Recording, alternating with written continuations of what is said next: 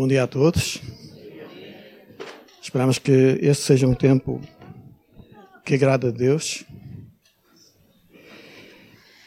Hum, eu não sei quantos irmãos já pensaram uh, sobre a cruz.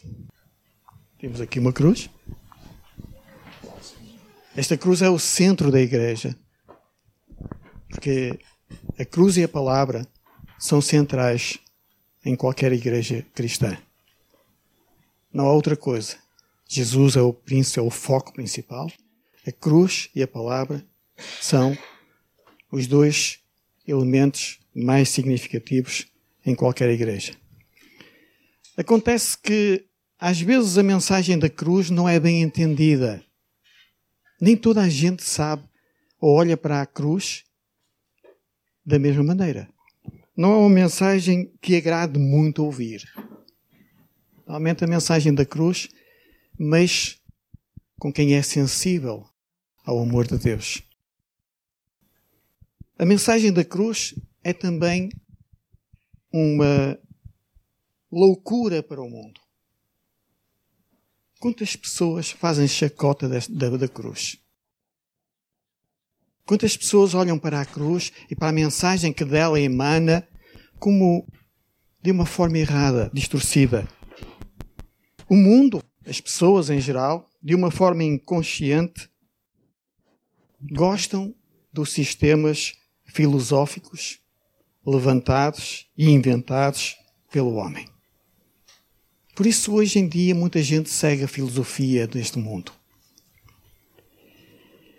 O problema é que esses sistemas filosóficos não conseguem resolver os conflitos da sociedade humana.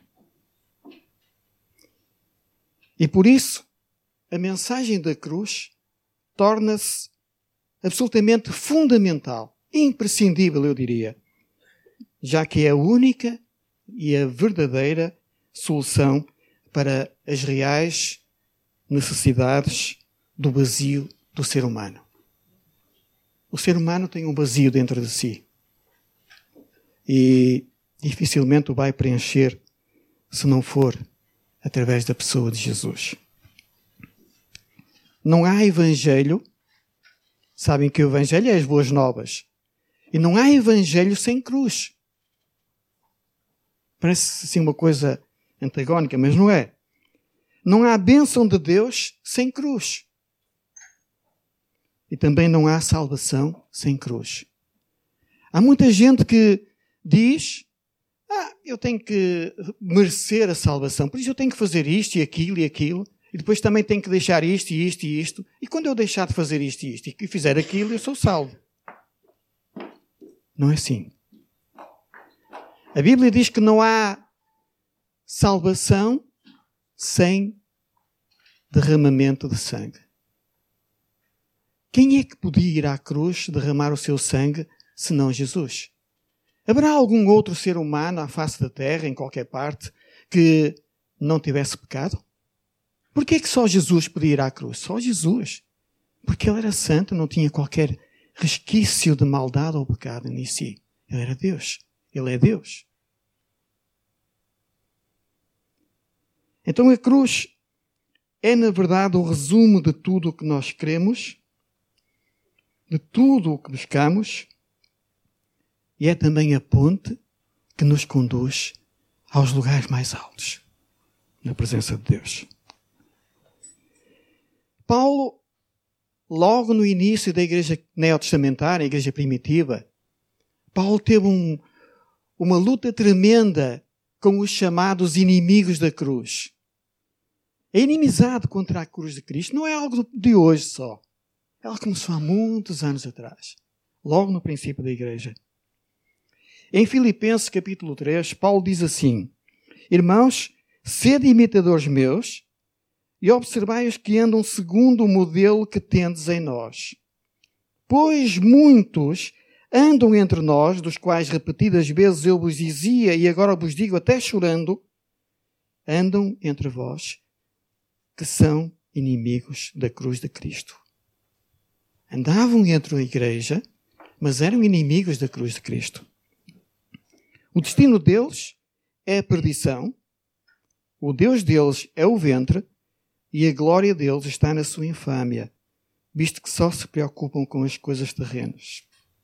Portanto, o problema da, da, do, dos inimigos da cruz não é um problema do passado, é um problema do presente também. Teve a sua origem, origem logo ali no tempo em que Jesus habitava como homem entre nós. John Stott afirma que a escolha que os cristãos fizeram da cruz como símbolo da sua fé é tanto mais surpreendente quando nos lembramos do horror com que era tida a crucificação no mundo antigo. Peço perdão, estou meio fónico hoje.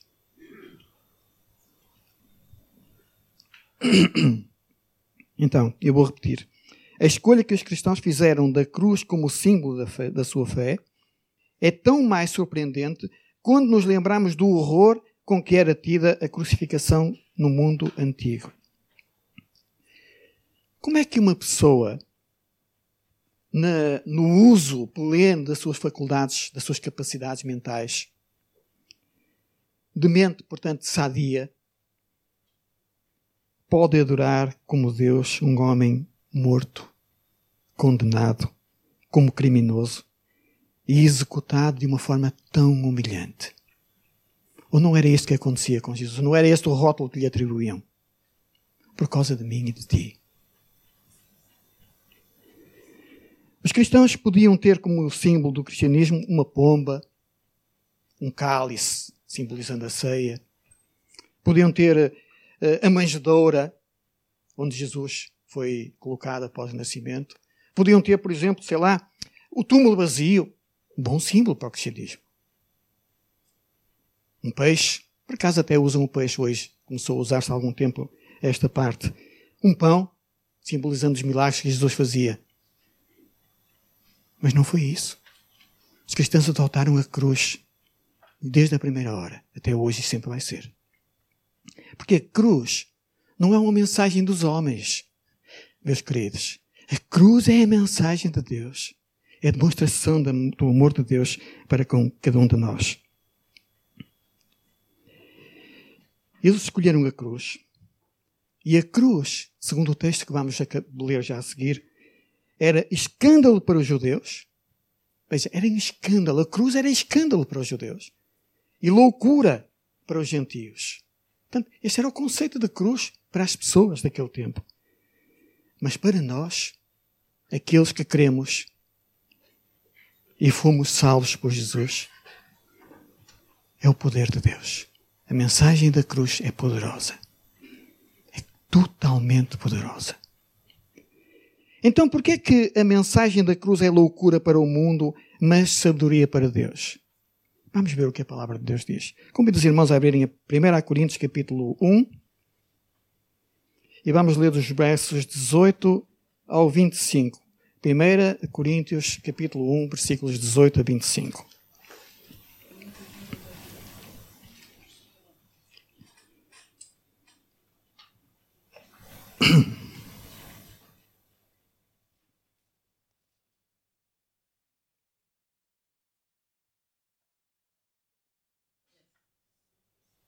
Então, já abriram todos? 1 Coríntios 1, 18 a 25, diz assim a palavra de Deus. Certamente, a palavra da cruz é loucura para os que se perdem, mas para nós que somos salvos, poder de Deus. Pois está escrito: Destruirei a sabedoria dos sábios e aniquilarei a inteligência dos instruídos. Onde está o sábio? onde o escriba, onde o inquiridor deste século, porventura não tornou Deus louca a sabedoria do mundo? Visto como na sabedoria de Deus, o mundo não o conheceu por sua própria sabedoria, aprova Deus salvar os que creem pela loucura da pregação. Porque tanto os judeus pedem sinais, como os gregos buscam sabedoria. Mas nós pregamos a Cristo crucificado, escândalo para os judeus, loucura para os gentios. Mas para os que foram chamados, tanto judeus como gregos, pregamos a Cristo, poder de Deus e sabedoria de Deus. Porque a loucura de Deus é mais sábia do que os homens e a fraqueza de Deus é mais forte do que os homens. Deus abençoe esta palavra aos nossos corações. Uh, então, em primeiro lugar, a cruz aponta para Cristo. A cruz aponta para Cristo. A cruz não aponta para uma religião. A cruz não aponta para um líder religioso, seja ele qual for. A cruz não aponta para outra coisa que não seja Cristo. Cristo é o centro da mensagem da cruz. E porquê? Jesus sofreu como um criminoso. Mas a sua morte, a morte de Jesus afetou o destino da humanidade para todo sempre. A humanidade passou a ser diferente a partir do momento em que Jesus foi à cruz. Muita gente foi, foi mudada pelo poder de Deus. Nos tempos da igreja primitiva, a mensagem da cruz era loucura para uns e incredulidade para outros. Eles viam Jesus como um criminoso, como um escravo, porque eles estavam habituados a ver morrer na cruz só esse tipo de gente, criminosos ou escravos, pessoas que faziam coisas eh, que eram, desculpem a expressão, aberração para a humanidade. Mas foi exatamente, ou era exatamente essa cruz que os podia salvar. Não há outra forma de alguém poder salvo. Muitas pessoas hoje também perecem ao, ao rejeitarem a mensagem que emana da cruz, que emana do sacrifício que Jesus fez na cruz. Paulo diz que essa mensagem, Cristo morreu para nos salvar, afeta o destino de qualquer ser humano em qualquer tempo da história. E afeta porquê? Porque a mensagem da cruz é o poder de Deus para a salvação de todo aquele que crê. Romanos 1,16. A mensagem da cruz é o poder de Deus. Não há ato mais poderoso do que este do Evangelho para cada, cada um de nós. Esta mensagem tem poder. Tem poder para ressuscitar o pecador da morte espiritual. Tem poder para dar vida paz, alegria, libertação, transformação e salvação. Só a mensagem da cruz pode mudar o destino da alma. Meus queridos, há muita gente perdida por esse mundo. Muita gente. Porque tem buscado solução para o vazio do seu interior em coisas erradas, em lugares onde isso não acontece. Buscam na religião, buscam na filosofia, buscam no conhecimento, na sabedoria, buscam em tantos lugares. Há quem busca até nos, nos vícios refugiar-se para esquecer. Mas isso não é solução. Só a mensagem de morte de, de Jesus Cristo na, na cruz pode mudar o destino da alma. Paulo, escrevendo aos Coríntios, no capítulo 2, logo a seguir ao texto que nós temos hoje como base, diz no versículo 2: Porque decidi nada saber entre vós senão a Jesus Cristo e este crucificado. Paulo era um homem de uma humildade que me deixa arrepiado alguns textos que ele, que ele escreveu. Paulo mostra-nos que o Evangelho tem como centro a encarnação e a crucificação de Cristo. E no versículo 19, que nós acabamos de ler eh, no texto base, diz o seguinte: uh, Pois está escrito: Destruirei a sabedoria dos sábios e aniquilarei a inteligência dos instruídos. Paulo cita o Antigo Testamento, Isaías, capítulo 29, onde Deus promete tornar nula e dissipar a sabedoria do homem. visto que eles honram Deus com os seus lábios, mas o seu coração está longe de Deus. Esta mensagem é o poder de Deus. E porquê? Porque ela mostra o Salvador, mostra Jesus. Paulo pregava fazendo apologia a um evangelho centrado na cruz de Cristo, isto é, na sua morte e na sua ressurreição. Ato único e exclusivo em toda a história da humanidade.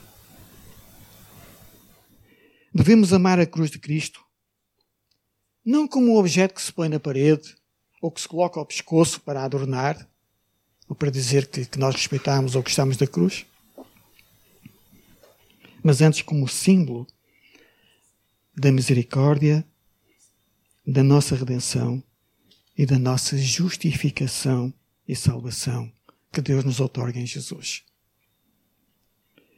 A cruz, que foi símbolo e tortura e humilhação para Jesus, tornou-se para nós objeto de redenção, porque na cruz a maldição foi removida. Acabou. Nenhum ser humano que confia em Jesus e no sacrifício que ele fez na cruz voltará a ser como era antes. Tornar-se-á uma nova criatura. Será justificado dos seus pecados diante de Deus.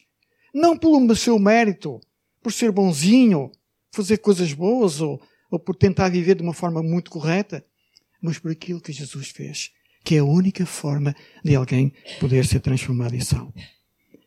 A mensagem da cruz dá-nos a certeza que pertencemos a Deus eternamente. E dá-nos também a segurança de que somos salvos.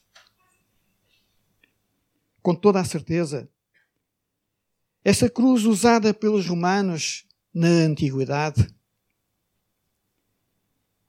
como pena capital era sinal de maldição e humilhação e morte. Sem dúvida que era. Porém, a igreja, salva e remida por Cristo, aquela igreja por quem Jesus deu a vida, é hoje sinônimo de bênção, de glorificação e salvação eterna. Que coisa maravilhosa que Jesus fez naquela cruz por nós.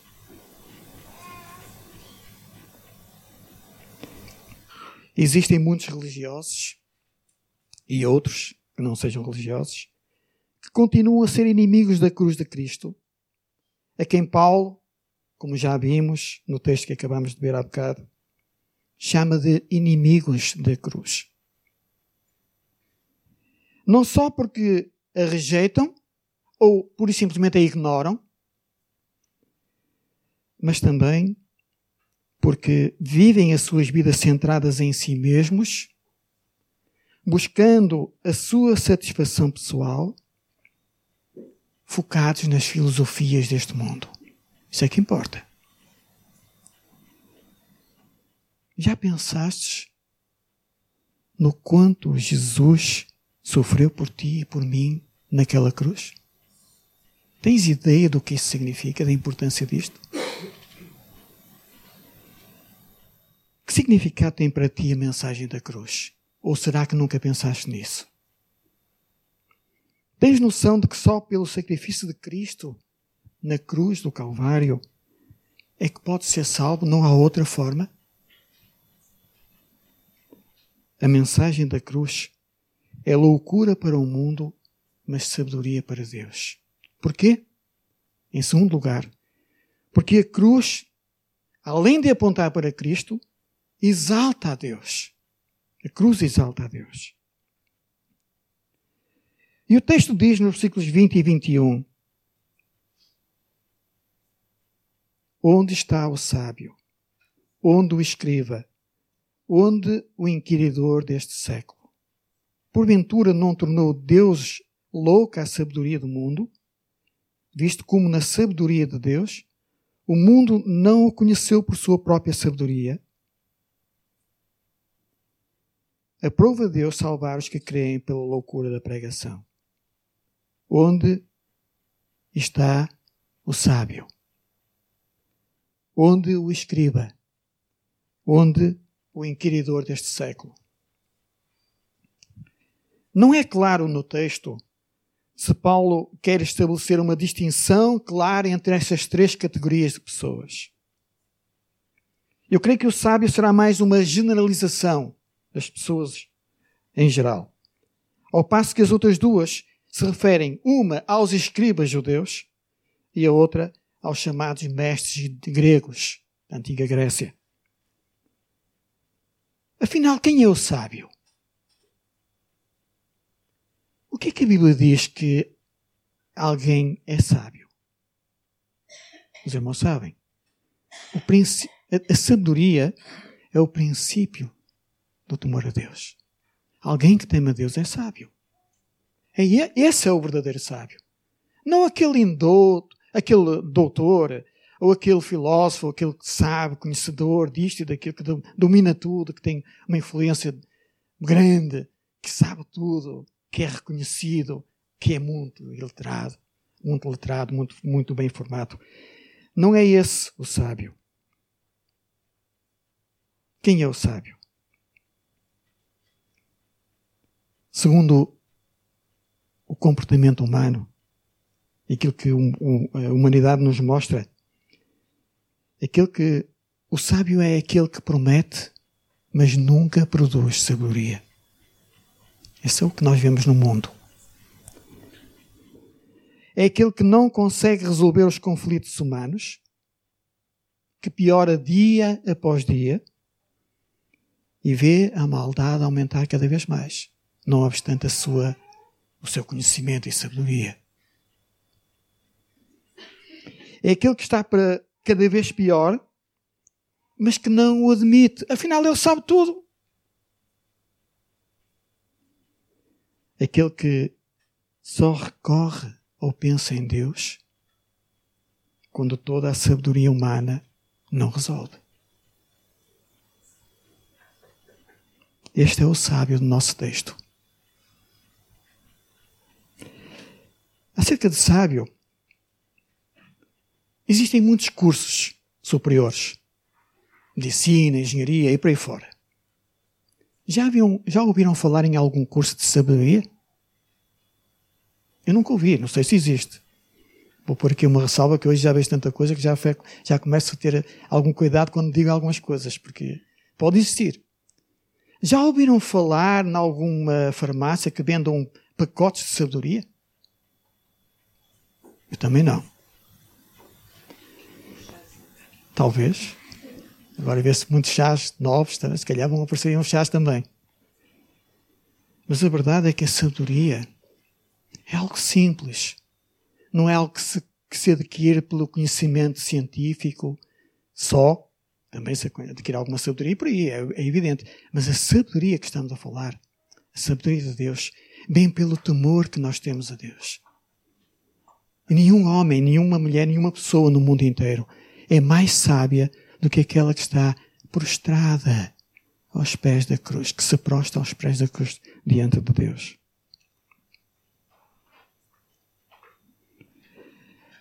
O sábio do nosso texto é esse que tenta vender um produto, vender um produto que não tem em si próprio. E que dizer do escriba ou do inquiridor que o texto nos mostra aqui? Também eles adeptos de quê? De um discurso filosófico. Afinal, a filosofia é que domina o mundo. Os sábios todos sabem tudo e mais alguma coisa. Mas nunca encontraram solução para mudar o coração do homem. Os, os filósofos e outros resolvem o problema humano mesmo pensando ser tão inteligentes, não conseguem. O vazio do ser humano continua. Muitos sábios, mas não conseguem reconhecer o mais óbvio. Cristo é a solução. não são capazes de proporcionar redenção a ninguém, nem de mostrar o verdadeiro Deus vivo. Os caminhos da sabedoria humana não nos levam a Deus. Nenhum sábio pode levar alguém a Deus. Mas qualquer cristão que tema a Deus pode conduzir a outra pessoa ao conhecimento de Deus. Os caminhos da sabedoria humana não nos levam a Deus, como disse. Talvez por isso Deus tenha estabelecido uh, que os homens só o pudessem conhecer através da sua sabedoria. Deus veio ao encontro dos homens na pessoa de Jesus. Jesus certa vez disse aos seus discípulos, e diz-nos também hoje a nós: Todo aquilo que o Pai me dá vem a mim, e o que vem a mim, de maneira nenhuma o lançarei fora. Quem é que leva alguém a Deus? É Jesus. Nós podemos testemunhar a pessoas, falar, anunciar, pregar da frente do púlpito, no outro lugar, na rua, com alguém da família, em qualquer lugar. Mas quem opera no coração para levar a pessoa à conversão a Cristo é Deus. Nós, quando muito, podemos falar, e não mais que isso. O poder é de Deus. Quem salva é Deus. Quem transforma é Deus. Quem opera a regeneração no coração do ser humano é Deus. O homem não gosta disto. O homem gosta de se exaltar a si próprio. Eu é que sou capaz. Eu é que posso. Não há nenhum ser humano, irmãos. Nenhum. Que um dia de manhã se levante lá na sua casa, sua, na sua cama, e diga: Hoje eu vou ser salvo. Hoje eu vou ser salvo. Hoje eu vou confiar em Deus, eu vou ser salvo. Sabe o que, é que vai acontecer com essa pessoa? Nunca vai ser salva. Porque a salvação não depende de eu querer. Depende de Deus me tocar e me levar ao arrependimento genuíno perante Jesus e confessar como Senhor e Salvador. Isso não é algo que depende do homem, é algo que vem de Deus. Por isso muitas pessoas não gostam de ouvir determinadas doutrinas bíblicas. Da escolha, da eleição e tantas outras. Porque é incômodo. O homem gosta de, depender, de fazer depender de si tudo. Mas não depende tudo de si. Depende de Deus em primeiro, em primeiro lugar. E só Deus é que pode operar isto. O homem gosta de se exaltar. Ele acha que é salvo pelos seus méritos, pelas suas obras, pelo que faz ou pelo que não faz. Mas a Bíblia diz, lembram-se o que diz lá em Romanos capítulo 2, versículos 8 e 9? Pela graça sois salvos, mediante a fé. E isto, a salvação, não vem de vós. Não vem das obras, para que ninguém se glorie. Ou seja, a salvação é algo que Deus opera. Não é algo que nós podemos fazer. Eu vou ser salvo porque eu quero, vou fazer isto e aquilo. Não, esquece, não vale nada. Nós somos salvos por aquilo que Jesus fez na cruz. Alguém pode ser salvo se Deus o, lhe, o ajudar a conhecer o sacrifício que Jesus fez na cruz. Pura e simplesmente isto não tem mais nada. Ninguém pode decidir que vai salvar-se naquele dia ou aquilo. Não. E ninguém pode dizer que é salvo porque fez isto ou aquilo, ou pertence àquela religião evangélica que seja. Alguém é salvo por aquilo que Jesus fez na cruz. E isso é a única forma de salvar alguém. Não há salvação fora de Cristo. Atos 4,12, lembram? E em nenhum outro, referindo-se a Jesus, há salvação, porque também debaixo do céu nenhum outro nome há dado entre os homens pelo qual alguém possa ser salvo. Não há salvação fora de Cristo. Só Cristo salva.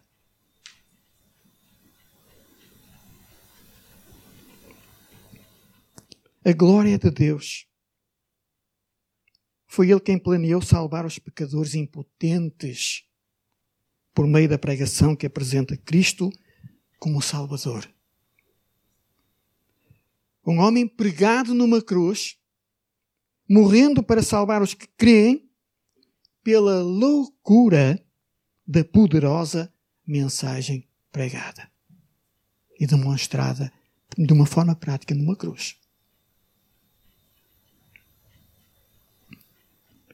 A mensagem da cruz exalta a Deus, nunca o homem. Quem trouxe salvação foi Deus. Quem salva é Deus. Não é a igreja, nem o pastor, nem nenhum outro líder ou religião. É Deus quem salva. Paulo, eu escolhi aqui três versículos ou quatro, eu vou passar a citá-los, mas prestem por favor atenção ao conteúdo destes versículos. Por exemplo, dirigindo-se aos Gálatas no capítulo 3, Paulo diz assim: Cristo nos redimiu da maldição da lei, quando se tornou maldição em nosso lugar. Pois está escrito: Maldito aquele que for pendurado no madeiro. Maldito aquele que for pendurado no madeiro. O que é que fizeram com Jesus? E por que é que Jesus foi considerado maldito? Por tua causa e por minha causa. Nós é que fazemos as asneiras, nós é que cometemos o pecado, e Jesus é que o levou sobre si. Ele foi entregue à morte por nossos pecados e ressuscitado para nossa justificação. Jesus foi entregue à morte e ressuscitou ao terceiro dia, como, diz, como ele próprio disse antes de morrer. E depois diz, foi, foi ressuscitado para quê? Para nossa justificação, para nos justificar de, dos nossos pecados, para limpar o nosso, nosso pecado e nos colocar diante de Deus limpos, sem pecado, justificados. Romanos capítulo 4.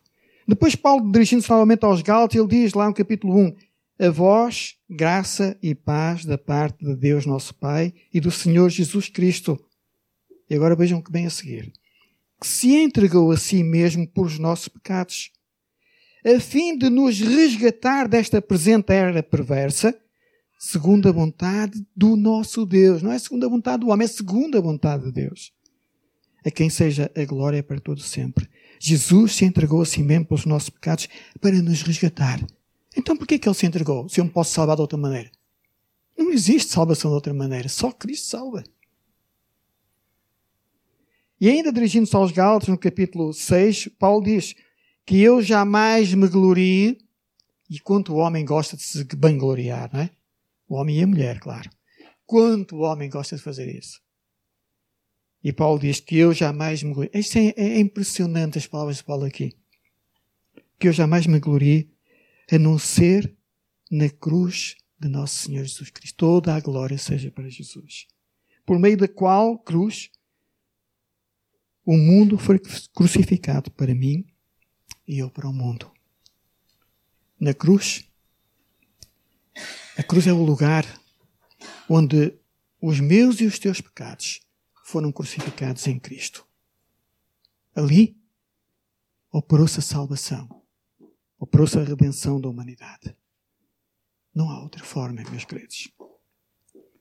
Mas o homem, na sua vanglória, o que é que diz? Eu é que sou bom. Eu sou sal porque eu pertenço à igreja X. Ou porque o meu pastor é não sei quem.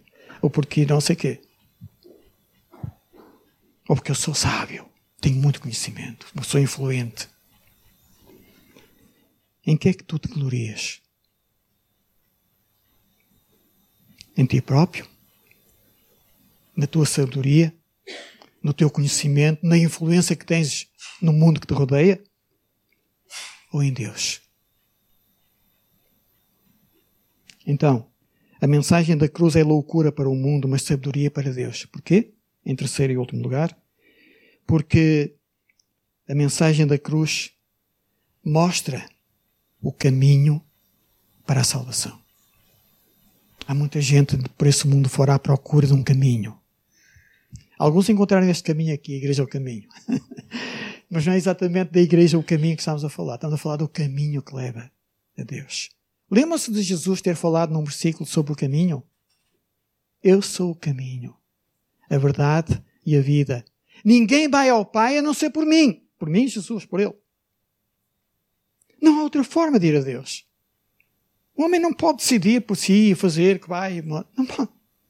É muito bom quando vemos alguém dar passos eh, rumo a Jesus. É muito bom. Mas ninguém pode ir a Deus senão por Jesus. Ele diz que é a porta. Eu sou a porta. Eu sou. Jesus não diz eu sou um caminho. Cuidado. É, Jesus diz eu sou o caminho. É um artigo definido, masculino, no singular. é muito claro, meus queridos. Jesus é o caminho, não outro. Não é uma alternativa. É mesmo o caminho. A cruz mostra o caminho que é Jesus da salvação. As pessoas buscam sinais sobrenaturais para crer em Deus. Ainda hoje isso acontece. E sempre vai acontecer. No tempo de Jesus, o que é que faziam os judeus? Iam ter com Jesus e pediam o quê? Sinais.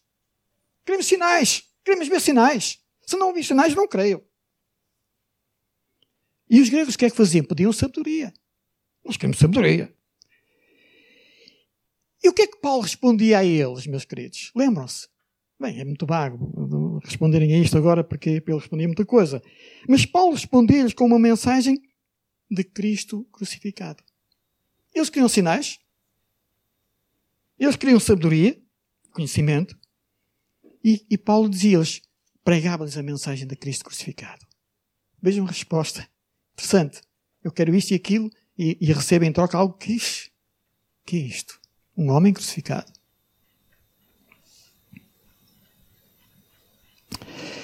Isto escandalizava os judeus, como hoje escandaliza o ser humano. Quanta, quanta gente hoje faz chacota de Cristo? Quanta gente hoje anda para aí nas Páscoas com cruzes às costas e mais não sei que, coisas disparadas, autênticas? O que, que é isso? Loucura. Desconhecimento incredulidade.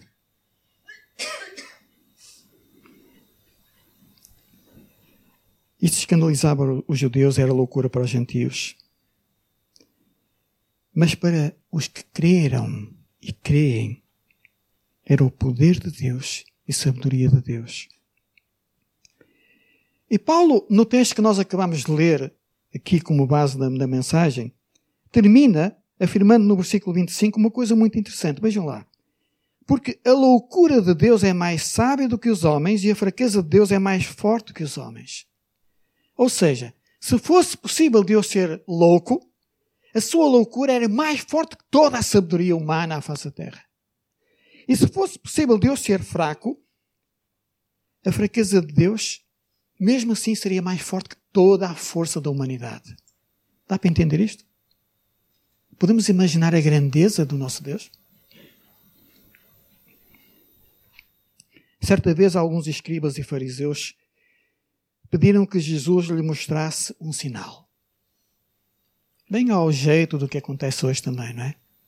Quero ver sinais. Se não vi sinais, por isso há muita gente que anda aí atrás de algumas seitas, porque lá acontecem coisas um bocado esquisitas e anormais. E aí as pessoas ficam todas contentes, ou às vezes assustadas. Mas enfim. Alguns escribas, como disse, pediram a Jesus que mostrasse um sinal. E o que é que Jesus respondeu? Lembra-se? Nenhum sinal vos será dado, senão o do profeta Jonas. O que é que aconteceu com Jonas? Teve dentro daquela barriga, daquele peixe grande, três dias e três noites. O que é que aconteceu com Jesus? Três dias e três noites numa cruz. Jesus apontou para a cruz e para o sacrifício que ele ia passar, algum tempo depois. Mas depois Jesus ainda diz lá mais, acrescenta o seguinte: E eis aqui quem é maior do que Jonas. Apontando para si próprio. O homem, na sua limitada consciência e na sua pequena sabedoria, apesar de pensar que é muito sábio, e no seu incapaz conhecimento, tenta reduzir Deus e a sua total soberania sobre tudo e sobre todos a um ser meramente superior. E em alguns casos até nega a existência desse ser. Lembram-se do Nécio que aparece lá no Salmo 14? Não há Deus, dizia ele. Não há Deus. Pois, mas estava enganado. O ser humano ainda não entendeu que é nada nada sabe e nada pode. Veio do pó e em pó se há de tornar. Esta semana nós estávamos, nós não, a minha mulher estava a ver uma, uma, lá uma notícia de, de, um irmão que nós conhecemos e onde eu estive o ano passado também lá a pregar na igreja dele e, e esse irmão faleceu assim de repente. Portanto, quando julgámos saber, não era assim uma pessoa muito velha, tinha 66 anos, era relativamente novo, mas de repente desapareceu. E nada fazia prever. E isso pode acontecer com qualquer um. Portanto, pode ter 20, 30, 40, não sei, independentemente da idade. Em qualquer momento o homem vai ser reduzido àquilo para o qual foi formado. Nasceu do pó, vai se tornar em pó. O problema, meus queridos, é o que vem depois disso.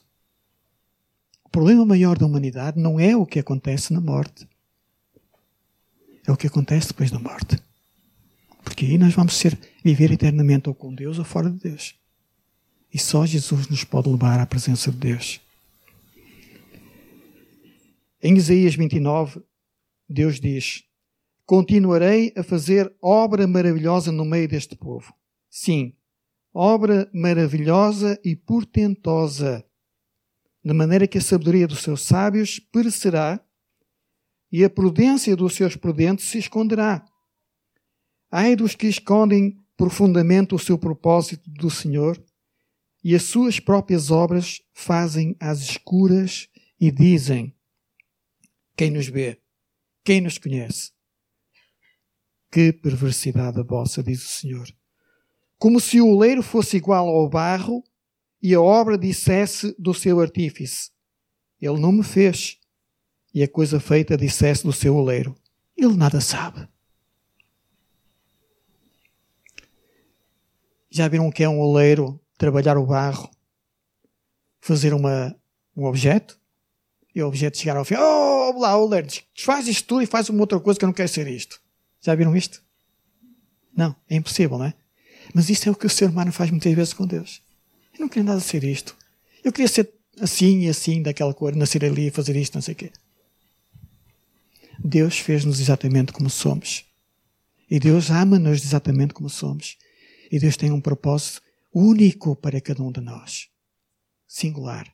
Se Deus te fez assim, se Deus me fez assim, por alguma razão o fez. E há coisas que só eu e tu podemos fazer e mais ninguém vai fazer. Por isso Deus nos fez dessa maneira, únicos singulares, ímpares. Os pensamentos de Deus não são os nossos pensamentos, diz o Senhor. Nem os seus caminhos, os nossos caminhos. Em Jeremias 29, diz o seguinte: Eu é que sei que pensamentos tenho a vosso respeito, diz o Senhor. Pensamentos de paz e não de mal, para vos dar o fim que desejais. O homem nem, nem, nem tão pouco sabe obter de Deus graciosamente o fim que, tem, que deseja. Nem isso sabe fazer. Na sua loucura. A cruz aponta-nos o caminho possível, o único caminho para a salvação. Não rejeitemos o mais glorioso de todos os sinais, pois Deus usou a cruz para alcançar a humanidade caída que vagueia perdida em suas próprias sabedorias. Na cruz, o poder de Deus é todo suficiente para salvar os perdidos e transformar pecadores merecedores de condenação em filhos amados de Deus. Na cruz, isso é possível. Fora da cruz, não existe solução. Concluindo, a, a cruz é um paradoxo. A aparente derrota, humilhação e dor verificada na cruz, na verdade resultam em vitória, em glória e em salvação. Já viram o paradoxo? Parece que ali é uma coisa horrorosa, tudo, tudo morreu de uma forma impressionante, onde só os bandidos é que eram mortos dessa maneira. Mas isso é para nós motivo de vitória, glória e salvação. Tudo isso porque Jesus nos ama. A mensagem da cruz é loucura para muitos, porque, em oposição ao que o mundo diz, há vários caminhos para a salvação do homem, a mensagem da cruz grita bem alto, em alta voz, que somente através da cruz de Cristo o homem tem os seus pecados perdoados e tem a vida eterna com Deus. De acordo com os parâmetros humanos, Deus na cruz é o quê? Louco? Mas o que ele realizou ali na cruz, nenhum sistema, nem toda a sabedoria humana dos sábios deste mundo foi incapaz de realizar na vida de alguém até hoje. Convencer pessoas do seu pecado e perdição levar as pessoas a mudarem de vida, transformar o ser, o ser humano, é algo que só Deus pode fazer e pôde fazer e vai continuar a fazer ao oferecer seu filho na cruz por nós. Rejeitar esta mensagem é escolher o caminho da perdição. A salvação não começa quando dizemos eu vou me dedicar mais a Deus. Ou quando alguém diz vou, se Deus cuidar do meu filho, ou se Deus salvar o meu casamento, ou se Deus atender às minhas necessidades, eu vou segui-lo. salvação não depende disso. É seguir Deus por interesse. E Deus sabe isso. A intenção do coração de cada um.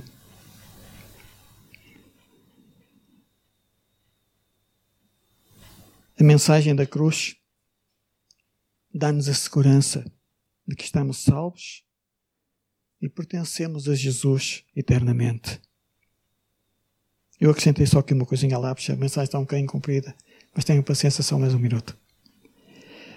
A cruz é o centro do nosso relacionamento com Deus. É o lugar onde nós morremos para o pecado não é fácil. Mas precisamos de ir à cruz diariamente. Se calhar, se nós, todos nós, diariamente, ao nos levantarmos da cama, olhássemos para uma cruz que estivesse lá em casa, íamos olhar de uma forma diferente a mensagem do, da cruz. Íamos perceber de uma forma diferente. Normalmente, as pessoas estão dispostas, até mesmo os crentes das igrejas, a seguir Jesus a qualquer lugar. Por exemplo, se for a uma festa onde se transforma água em vinho, ou se for a, até à praia ouvi-lo pregar num barco, o tempo está tão bom. Mas seguir Jesus à cruz, é, espera aí, muda tudo. Aí nós muitas vezes não queremos ir. É um convite individual muito assustador. É um percurso que nos reduz à nossa real condição. Sabem qual é a nossa real condição?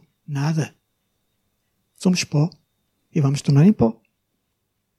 E ser reduzido a nada é ser onde morremos para o nosso orgulho, que está cá dentro, sempre presente e a cada momento bem ao de cima.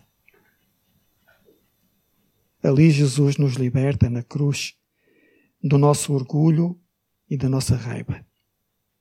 Ali nos desprendemos dos nossos sonhos e desejos em detrimento dos sonhos e desejos de Deus que são bem melhores do que os nossos.